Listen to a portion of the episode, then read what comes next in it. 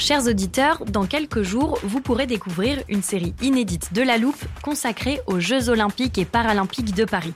À trois mois de la cérémonie d'ouverture, on s'est demandé comment réussir ces JO. Les transports sont-ils prêts à affronter les milliers de touristes? Le dispositif de sécurité est-il suffisant? L'enthousiasme sera-t-il finalement au rendez-vous?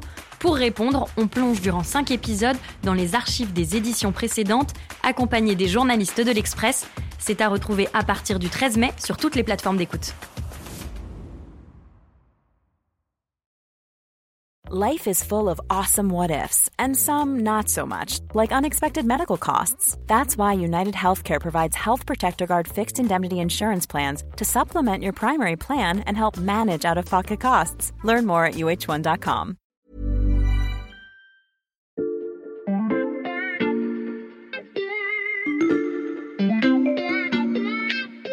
Salut, c'est Xavier Yvon. Nous sommes le lundi 19 septembre 2022. Bienvenue dans La Loupe, le podcast quotidien de l'Express. Allez, venez, on va écouter l'info de plus près. Vous savez qu'à la loupe, on aime bien se servir de ce qu'on a expliqué dans de précédents épisodes. D'ailleurs, c'est pour ça qu'on a installé une armoire à archives dans le studio. Elle commence à être bien remplie et à l'intérieur, il y a des podcasts qui nous sont particulièrement utiles ceux dans lesquels on a posé les enjeux d'un sujet capital un peu avant tout le monde. Évidemment, j'ai un exemple en tête. Au mois de janvier dernier, je ne sais pas si vous vous en souvenez, un de nos épisodes commençait comme ceci. Eh oh, c'est pas Versailles ici On vous listait aussi toute une série d'autres expressions incitant à éteindre la lumière quand on quitte une pièce, mais surtout on vous expliquait les mécanismes complexes qui fixent le prix de l'électricité. On a des prix aujourd'hui qui atteignent euh, allègrement les 200 euros du mégawattheure. Depuis, vous n'êtes pas sans savoir que la guerre s'est invitée sur le continent européen et le prix du mégawattheure d'électricité a dépassé la barre des 1000 euros contre 85 il y a un an. Alors tout ce que notre spécialiste de l'énergie, Luca Mediavilla, vous a raconté en début d'année est toujours d'actualité, mais on s'est dit qu'il était temps de vous apporter quelques éléments nouveaux et aussi de répondre à vos questions Aura-t-on tous du courant cet hiver? À quel prix? Et grâce à quel fournisseur? Et à plus long terme, le prix de l'électricité redeviendra-t-il un jour statique? Salut Lucas. Salut Xavier. Merci d'être là pour cette suite de notre épisode du début d'année. Ah, je t'en prie, c'est normal. C'est vrai qu'il y a pas mal de trucs nouveaux à expliquer, même si on avait posé les bases la dernière fois. Alors justement, on va essayer de prendre ces éléments euh, nouveaux dans l'ordre. Je m'adresse à nos auditeurs, restez bien avec nous, on va en venir aux projections pour votre facture d'électricité cet hiver. Mais d'abord, Lucas, je crois que tu voulais nous reparler du Merit Order sur le marché européen de l'électricité. Je te donne, euh, allez, 20 secondes pour nous rappeler ce que c'est. Alors rapidement, euh, pour que euh, tous les consommateurs euh, européens puissent disposer, avoir de l'électricité pour allumer voilà le chauffage, allumer les plaques de cuisson et autres, en fait, on va se servir des capacités de production électrique, donc des centrales électriques. On va les utiliser de la moins chère à la plus chère. C'est-à-dire que d'abord, on va utiliser les centrales hydrauliques, ensuite on va utiliser les éoliennes, les panneaux photovoltaïques, et puis si on a besoin encore d'électricité, on va appeler progressivement aussi sur le réseau centrales nucléaires, mais aussi des centrales à gaz et au charbon. Et alors, on parle du merit order, pourquoi? Parce qu'en fait, le prix sur ce marché européen, donc le prix de l'électron, il est formé par le coût de la dernière centrale appelée sur le réseau. Donc par exemple, si tu as besoin d'une centrale à gaz pour assurer l'équilibre du réseau, donc l'offre et la demande, le prix de gros va se former au prix de production de cette centrale à gaz. Bon, ça fait plus que 20 secondes, mais c'était très clair. Merci Lucas.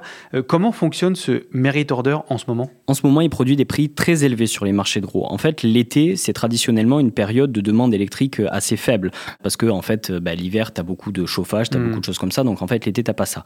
Donc ça veut dire que quand il y a une faible demande, les prix sont plutôt bas parce que tu vas appeler sur le réseau les capacités les moins chères. Je t'ai hmm. dit, donc tu vas commencer par appeler euh, l'hydraulique, euh, le solaire, euh, l'éolien. Et en hmm. fait, pour fonctionner, ces centrales électriques, ça coûte pas grand-chose parce que c'est l'énergie du vent, du soleil, voilà, ou de l'eau, donc qui est gratuite. Mais cette année, tu as plusieurs facteurs en fait qui font que entre l'offre et la demande, tu as de moins en moins d'électricité et la demande, elle reste stable. Et aujourd'hui, on a par exemple le phénomène de sécheresse qui impacte la production euh, hydraulique. Tu as un gros problème en France sur euh, finalement la disponibilité du parc nucléaire. On en a déjà euh, parlé mhm. ici. Et donc en fait, c'est multifactoriel et ça fait que on n'a pas assez de capacité de production électrique pour faire face à la demande. Donc dans ces cas-là, tu n'as pas assez d'électricité, tu vas devoir aller rallumer entre guillemets les centrales thermiques soit à gaz, soit à charbon et donc tu es dépendant du prix de ces énergies fossiles. Et par exemple, en ce moment, on est très dépendant dépendant des centrales thermiques à gaz, et donc on est complètement exposé à la flambée des prix du gaz au niveau européen. À cause de la guerre en Ukraine Oui, tout à fait. Et, d'ailleurs, on en avait beaucoup parlé encore une fois dans la loupe, mais le prix de référence du ce qu'on appelle le Dutch TTF, donc voilà, le terme est pas très joli, mais en fait c'est l'indice de référence des prix du gaz en Europe, et en fait sur un an il était multiplié par 10. Donc ça, ça fait augmenter évidemment le prix de production des centrales thermiques à gaz, et en plus de ça, parce que ces centrales elles émettent du CO2 dans l'air, elles doivent payer ce qu'on appelle des quotas carbone, donc des droits à polluer, et en fait ces quotas carbone, eux aussi, ils hmm. augmentent. Donc le prix du gaz augmente, le prix du CO2 augmente, donc le coût de production d'une centrale à gaz, euh, il explose, et comme c'est beaucoup de centrales à gaz dont on a besoin aujourd'hui pour équilibrer le réseau, eh ben, ça propulse les prix de gros du hmm. marché à des hauteurs stratosphériques. Et c'est pour ça qu'on se retrouve avec des prix du mégawattheure qui dépassent les 1000 euros, comme je le disais en introduction. Oui, tout à fait. Alors après, il y a juste quelque chose, c'est que la flambée des prix, elle touche les pays européens de différentes façons. Par exemple, l'Espagne et le Portugal, aujourd'hui, le prix de leur mégawattheure, euh, la dernière fois que j'ai regardé, il s'est changé autour de 187 euros du mégawattheure versus voilà, 500, 600, 700 dans, dans certains pays euh, européens, euh, dont la France. Et comment ça s'explique? Eh bien, en fait, là, euh, il faut encore une fois revenir à cette plaque de cuivre européenne, hein, ce mm. marché européen de, l'électricité qui relie les pays européens. Ce marché-là, il est censé faire converger les prix. C'est-à-dire que quand un pays qui a besoin d'électricité, il va importer de l'électricité de son voisin. Par exemple, la France, cet été-là, a eu beaucoup besoin d'électricité. Elle en a importé d'Allemagne. Pour ce qui est de l'Espagne et du Portugal, bon, il y a quelque chose qui est quand même assez différent, c'est que euh, c'est une péninsule, ils sont mal connectés au reste de l'Europe. Donc, il y a une faiblesse des interconnexions et l'Europe a reconnu que euh, le fait euh, que le pays soit un peu coupé du reste de l'Europe, ça a justifié finalement qu'il puisse sortir du marché européen de l'électricité. Et donc là-bas, le prix du gaz, en fait, il est plafonné à un certain niveau, ce qui explique le décalage qu'il y a entre le prix payé par les Espagnols pour leur électricité et euh, le prix français. On note cette exception ibérique. Et comment se situe la France dans ce camailleux de pays plus ou moins impactés par euh, la hausse des prix? Bah, Plutôt dans le rouge, encore une fois, parce mmh. que euh, la France, euh, à cause de la faiblesse de la production de son parc nucléaire, donc il y a voilà, la moitié du parc qui est à l'arrêt, soit pour maintenance, soit pour le phénomène de, corrosion sous contrainte de certains tuyaux mmh. dans les centrales, eh ben, la production nucléaire est très faible. Tant et si bien que la France, d'habitude, l'été, est un gros exportateur d'électricité et tous ces électrons se vendent assez bien en Europe. Et là, cette année, ben, on est très dépendant des importations et quand les interconnexions sont pleines, eh ben, on paye le prix fort de notre électricité. Pas d'exception française donc, d'où l'éclairage que je vous ai promis. Aura-t-on tous de l'électricité cet hiver? Et à quel prix?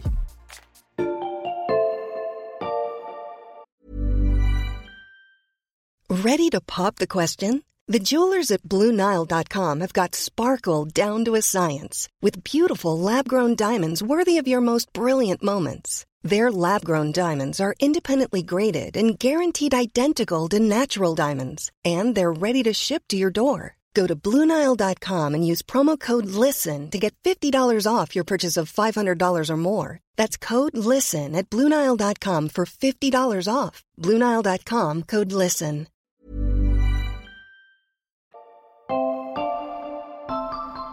Alors Lucas, euh, j'ai imprimé un de tes derniers articles publiés sur l'express.fr euh, à ce sujet. Ah bon? Moi je pensais qu'à ce stade du podcast, tu allais m'inventer une scène de film d'anticipation euh, assez angoissante, un blackout général, c'est le genre de truc qui te ressemble un peu quand même. Ok, je sais pas comment je dois le prendre. Non, j'ai imprimé ton article parce que j'aime bien ta phrase d'accroche. tiens, est-ce que tu peux la lire à nos auditeurs? Ouais. Alors c'est pas de panique ou presque. Voilà, je trouvais que ça faisait un très bon point de départ. Tu peux nous expliquer pourquoi cette expression? Alors en fait, il y a eu un rapport qui a été euh, réalisé par le gestionnaire du réseau électrique, donc RTE, qui a été euh, rendu public euh, mercredi dernier. Mhm. Et en fait, la question que se posait RTE, c'est est-ce qu'il y aura de l'électricité cet hiver?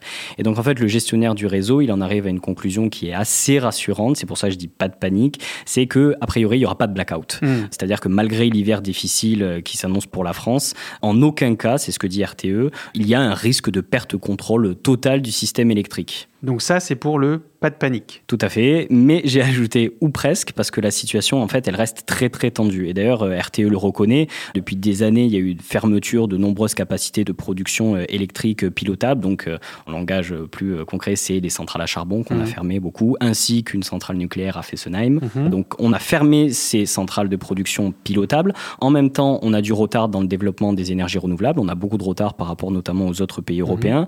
On a du retard dans l'ouverture du dernier réacteur de Flamanville. Donc en fait, ben, il n'y a plus de marge sur le réseau électrique. Et d'ailleurs, RTE vient d'avancer sa période traditionnelle voilà, de vigilance sur la sécurité d'approvisionnement électrique. Normalement, cette période, elle est circonscrite à l'hiver. Et cette année, elle commence dès octobre et elle se terminera en avril. Et sur quoi se base RTE pour rendre cet avis? Alors, c'est des calculs un peu savants. Hein, donc, ils vont croiser une myriade d'aléas liés à la météo. Est-ce qu'il va faire chaud? Est-ce qu'il va faire froid? Mhm. La disponibilité du parc nucléaire, ce qui n'est pas une mince affaire. Est-ce que ça sera des hypothèses hautes? Est-ce que ça sera des hypothèses basses? Il y a évidemment aussi la capacité d'importation euh, de l'électricité par rapport aux, pays voisins et la capacité des entreprises et particuliers euh, à faire baisser leur consommation. Et donc ils moulinent tout ça et euh, ils ont sorti trois scénarios qui vont de haut, donc avec des hypothèses qui sont plutôt bonnes, mhm. un autre scénario qui est dégradé avec des hypothèses qui là sont un peu plus compliquées et un scénario intermédiaire donc central. Et en fait le résultat c'est que dans tous ces scénarios, l'équilibre offre-demande d'électrique pourra être assuré sans restriction durant les six prochains mois, durant la quasi-totalité du temps. Donc c'est assez rassurant. Oui, mais je viens de t'entendre dire durant la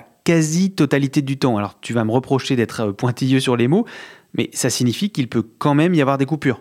Oui, en fait, on dit quasi-totalité du temps parce que euh, ce que dit RTE, et c'est un scénario qui est improbable, mais si cet hiver, il y a une météo qui est très froide, une disponibilité dégradée du nucléaire ou l'impossibilité d'importer de l'électricité de nos voisins, il pourrait y avoir un déficit de 1% maximum de la consommation électrique. Mais on ferait comment dans ce cas-là alors? Alors ça, c'est vraiment le, scénario du pire, hein, c'est qu'il y aurait donc du coup 20 à 30 journées critiques sur les six prochains mois, donc c'est des journées où l'offre, donc la capacité de production électrique ne répond pas aux besoins des, des consommateurs et des entreprises française. Et donc alors, il faudrait une baisse de la consommation qui soit euh, volontaire et substantielle, sans quoi il pourrait y avoir des coupures. Donc c'est pas un blackout, on parle de coupures, il mmh. euh, faut savoir que euh, RTE est très vigilant là-dessus. On parle de coupures qui sont organisées, qui sont temporaires, et en fait, il y a plusieurs niveaux dans les coupures que RTE peut mettre en place. Donc il y a déjà ce qu'on appelle l'interruptibilité, c'est-à-dire qu'il y a beaucoup de sites industriels en France. RTE peut, en l'espace de 5 secondes, couper l'électricité de ces sites-là. C'est un accord qui est passé entre les entreprises et RTE. Si ça suffit pas,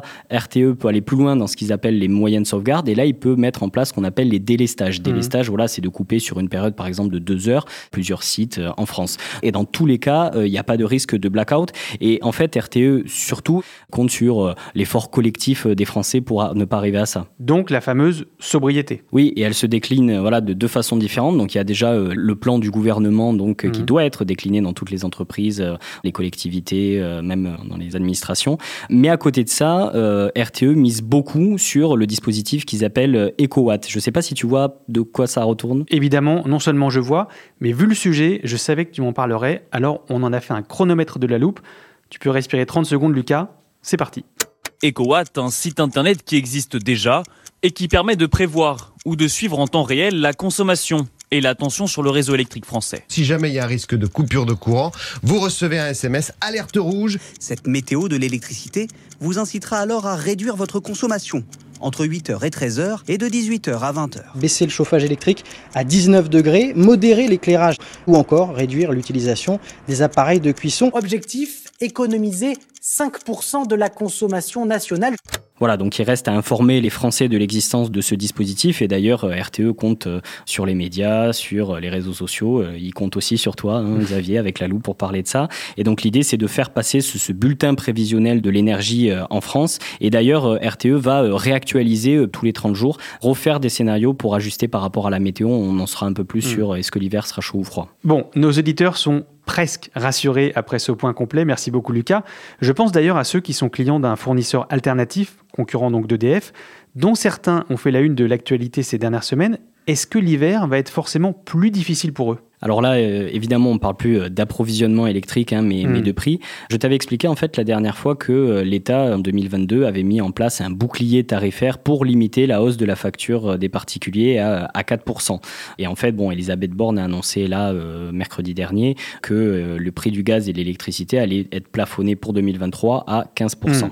Donc ça, c'est un dispositif qui permet de couvrir les clients qui sont au tarif réglementé de vente. Hmm. Quand tu es chez un fournisseur alternatif, tu n'es pas au tarif réglementé de vente. Donc, normalement, tu n'es pas soumis à cette obligation de limiter les, prix à 4% ou à 15% en 2023. Mais en fait, ce qui se passe, c'est que l'État est quand même là et veille au grain pour que les fournisseurs respectent en fait la hausse des prix et pour que ça ne soit pas insupportable pour leurs clients. Parce que ces fournisseurs alternatifs, ils achètent une part importante de leur électricité sur le marché de gros dont on parlait tout à l'heure. Oui, tout à fait. Je, vois que tu as bien écouté d'ailleurs ce dont on parlait la dernière fois. Donc je ne vais pas te réexpliquer tout le mécanisme de l'accès euh, régulé au nucléaire historique, donc l'AREN, mais en gros, ces petits fournisseurs, euh, pour couvrir la consommation de leurs clients, ils achètent une partie de leur électricité euh, à EDF au prix de 42 euros le mégawattheure, pas beaucoup, et le reste, ils doivent l'acheter sur les marchés de gros, avec les prix dont on a parlé au début, voire les 1000 euros du mégawattheure qu'on a vu cet été.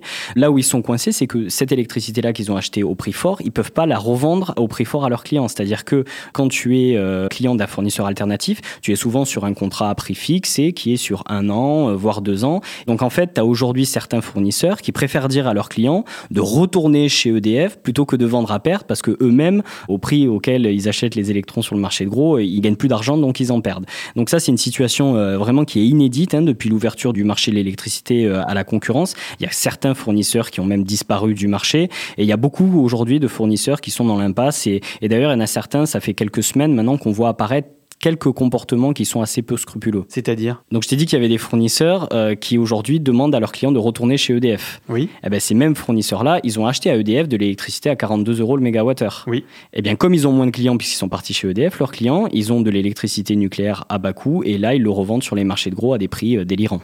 Bon, après ça, ça reste quand même une pratique minoritaire et, et finalement, elle traduit aussi la grande fragilité d'une profession. Et d'ailleurs, quand on interroge les spécialistes aujourd'hui, ils expliquent que euh, avant la crise, on avait une quarantaine de fournisseurs alternatifs.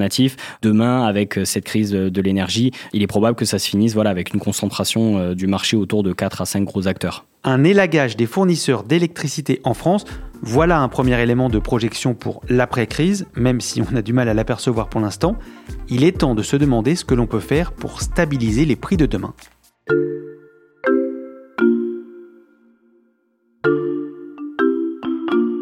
Dans un contexte d'explosion de l'inflation et des prix de l'énergie euh, en tant que guerre en Ukraine. Aujourd'hui à Bruxelles se tient un Conseil européen extraordinaire et d'urgence sur ce sujet. Euh, Paul Germain, c'est quoi là, vous êtes avec nous depuis bah, Ça date d'il y a dix jours. Je te l'ai préparé parce que je me suis dit que tu voudrais me parler de ce plan européen qui se profile. Oui, en fait, euh, si tu veux, il y a aujourd'hui la nécessité urgente hein, de mesures pour limiter l'inflation énergétique parce que c'est un phénomène qui touche toutes les Mm. populations des pays de l'Union européenne. Mercredi dernier, il y a la patronne de la Commission européenne qui a envisagé l'idée d'un plafond pour que les prix ne dépassent pas 180 euros Mm. du, du mégawattheure. Donc il y a tout un dispositif qui va être en discussion entre les, les pays membres. Mais ça, euh, globalement, ça reste quand même des réformes de court terme, hein, le fait de caper euh, l'électricité. Moi, je voulais surtout te parler de réformes à, à long terme de ce marché-là. La réforme du Merit Order dont tu nous as parlé au début de ce podcast. Oui, et d'ailleurs, la France, euh, c'est un des pays moteurs, hein, c'est un des pays qui est le plus favorable à cette réforme. Et pour une raison très simple, en fait, la France, elle juge absurde que les prix de gros soient aussi dépendants des énergies fossiles, alors que euh, grâce au nucléaire, à l'hydraulique et aux énergies renouvelables, la France, il y a 95% de son mix électrique qui est décarboné. Et si on élargit le scope aux autres pays européens, c'est assez absurde de dépendre tant d'une énergie fossile au moment même où tous les pays européens veulent réaliser leur transition énergétique, donc dépendre de plus en plus des énergies euh, renouvelables. Et quelles sont les pistes pour euh, changer de modèle? Ça, c'est le problème, hein, parce qu'on sait ce qu'on perd, mais on ne sait pas ce qu'on gagne. Pour être clair, le modèle actuel euh, du marché, du merit order, il a quand même des avantages et des inconvénients. Il est robuste aujourd'hui, c'est-à-dire que euh, depuis le début de la crise, euh, qui s'étend maintenant depuis euh, octobre 2021, donc avant même Mm. le début de la guerre en, en Ukraine, euh, il n'y a pas eu de pénurie d'électricité, c'est-à-dire que tous les pays européens ont été euh, approvisionnés. Et c'était le rôle principal du marché, c'était d'assurer Mm. la, la sécurité euh, d'approvisionnement. Donc ça, c'est le côté avantageux, mais d'un autre côté, il n'est pas adapté face à la volatilité de la demande. Par exemple, pendant le Covid, alors que la demande s'est effondrée, Mhm. euh, les prix ils sont devenus négatifs, c'est-à-dire que euh, les producteurs payaient même leurs acheteurs pour les débarrasser de leurs électrons. Et d'un autre côté, quand il y a une situation avec une forte demande, bah, les prix ils explosent. Donc le marché ne peut pas tout. Exactement. Et en fait, ce marché, il devait euh, inciter, euh, par la rémunération au order, il devait inciter les producteurs d'électricité d'investir sur des capacités de long terme. On voit aujourd'hui que ce marché, c'était essentiellement un marché de court terme. Et donc, en fait, les investisseurs n'avaient pas la visibilité à 20, 30 ans parce que la volatilité euh, était énorme. Et donc, ce qui s'est développé en termes de capacité production électrique ces dernières années, ça s'est souvent fait avec un soutien euh, étatique. Et ça ne s'est jamais fait avec euh, juste l'utilisation d'un marché seul. Donc ça, c'est la première chose. Et puis tu as vu aussi ce qui se passe quand la Commission européenne et l'Allemagne ont agité le, le spectre de la régulation. En fait, les prix, ils ont littéralement plongé ces derniers jours. Et ça veut dire quoi? Ben, ça veut dire qu'il y a certes le merit order pour fixer les coûts, mais en plus de ce merit order, il y a ce qu'on appelle des primes de risque. Je vais te prendre un exemple assez simple. Dans la conférence de presse qui a été faite par RTE la semaine dernière, le gestionnaire, il explique qu'aujourd'hui, certains prix de marché ne sont absolument pas justifiés par le coût des dernières centrales appelées sur le réseau. Ils ont fait leur calcul, c'est-à-dire prix du gaz, prix du CO2, fonctionnement de la centrale. Le prix qu'on doit payer pour mettre cette centrale en production, il est complètement décorrélé avec le prix de gros qui est constaté sur les marchés. Mmh. Et pourquoi il y a eu cette décorrélation-là C'est que les investisseurs, comme ils ont peur de ne pas avoir d'électricité, des situations de pénurie, euh, voilà, ils vont accepter de payer ce qu'on appelle une prime de risque et c'est comme ça qu'on arrive à des prix qui sont euh, délirants. Et donc quelque part, c'est une forme de spéculation en fait. Donc si je te suis bien Lucas, un éventuel nouveau système n'est pas vraiment pour demain. Oui, et d'ailleurs, euh, l'Agence européenne de coopération des régulateurs de l'énergie, donc euh, l'ACER, a jugé en avril dernier en fait que le système de tarification actuel, il était nécessaire pour rémunérer les producteurs afin qu'ils maintiennent leur capacité sur le réseau. C'est-à-dire que hmm. si demain tu as plus ce système-là, un producteur, voilà, une centrale à gaz, euh, l'énergéticien qui gère cette centrale à gaz n'a aucune raison de garantir cette production-là. Il y a tout un système à réinventer. Il faut mettre tout le monde d'accord parce que d'un côté, on peut avoir la France qui demande une réforme en profondeur du marché, le découplage des prix de l'électricité sur ceux du gaz, euh, voilà. D'un autre côté, ben, il y a un pays comme la Hollande ou les pays voilà nordiques qui acceptent pas de remettre tout à fait en cause ce marché-là mmh. parce que euh, par ailleurs ils ont euh, des avantages sur ce marché. Il y a une urgence à agir et en même temps il faut quand même prendre le temps de se mettre d'accord sur ce qu'il faut faire. On attendra donc pour apprendre les prochains sigles indispensables à la compréhension du marché de l'énergie en Europe. Merci beaucoup Lucas. Merci Xavier. Je range directement ce nouvel épisode dans l'armoire. Je suis sûr qu'il va resservir. Et je vous rappelle que tous les articles de Lucas Mediavilla, spécialiste de l'énergie au service économie, sont à retrouver sur l'express.fr. Profitez-en, les trois premiers mois d'abonnement ne coûtent que 99 centimes en ce moment. Si vous aviez raté notre premier épisode sur les prix de l'électricité, qui s'appelait C'est pas Versailles ici, c'est peut-être que vous n'êtes pas encore abonné à la loupe. N'hésitez pas à le faire pour retrouver un nouveau podcast chaque matin dès 6h gratuitement et sur la plateforme de votre choix. Vous pouvez aussi nous laisser des commentaires et nous écrire à la loupe at l'express.fr. Cet épisode a été écrit par Margot Lanuzel, monté par Ambre Rosala et réalisé par Jules Cro. Retrouvez-nous demain pour passer un nouveau sujet à la loupe.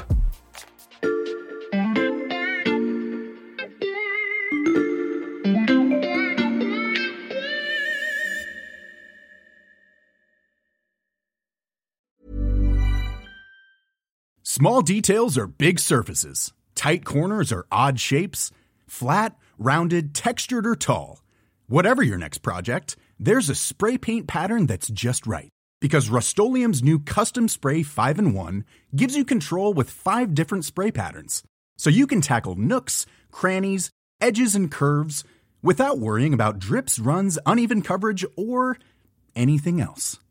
Custom Spray 5 in 1 only from Rustolium. Hey, it's Paige DeSorbo from Giggly Squad. High quality fashion without the price tag. Say hello to Quince. I'm snagging high-end essentials like cozy cashmere sweaters, sleek leather jackets, fine jewelry, and so much more. With Quince being 50 to 80% less than similar brands.